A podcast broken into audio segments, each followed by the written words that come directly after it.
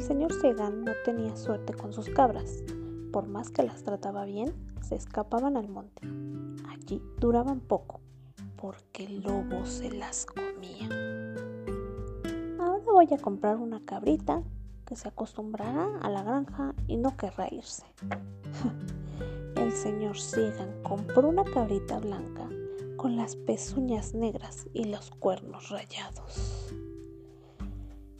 Blanquita, te voy a amarrar a este árbol con una cuerda larga para que puedas pastar y saltar donde quieras. Mm, pero muy poco y muy pronto la cabrita se aburrió. Miraba el monte y soñaba con pasearse y comer allá. Señor Segan, déjeme ir a la montaña. Mm, ¿Quieres irte pequeña? Te comerá el lobo. Quiero irme. ¿No entiende? ¿Qué harás si llega el lobo? Pelearé, pelearé.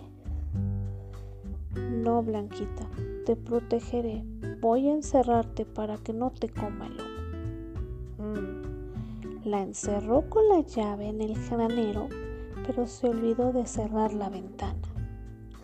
Eh, y muy inteligente, la cabrita escapó hacia el monte. Allá sintió gran felicidad. Qué bonito huelen las flores y la hierba es deliciosa.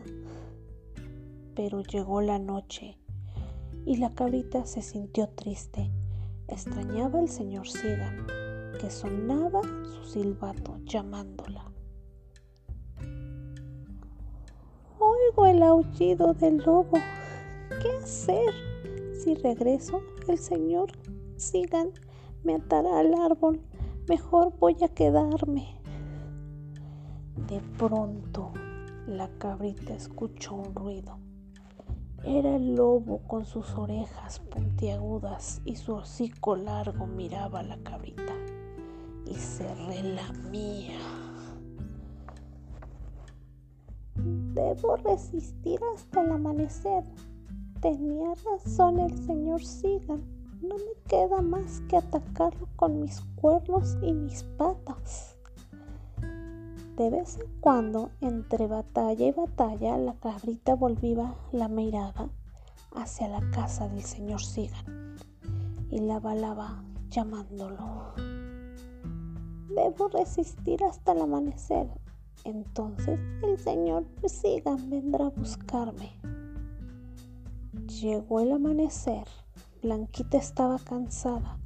Se acostó sobre la hierba y cerró los ojos escuchó el aullido del lobo cuando unos brazos cálidos la levantaron. Blanquita, Blanquita, pronto te pondrás bien.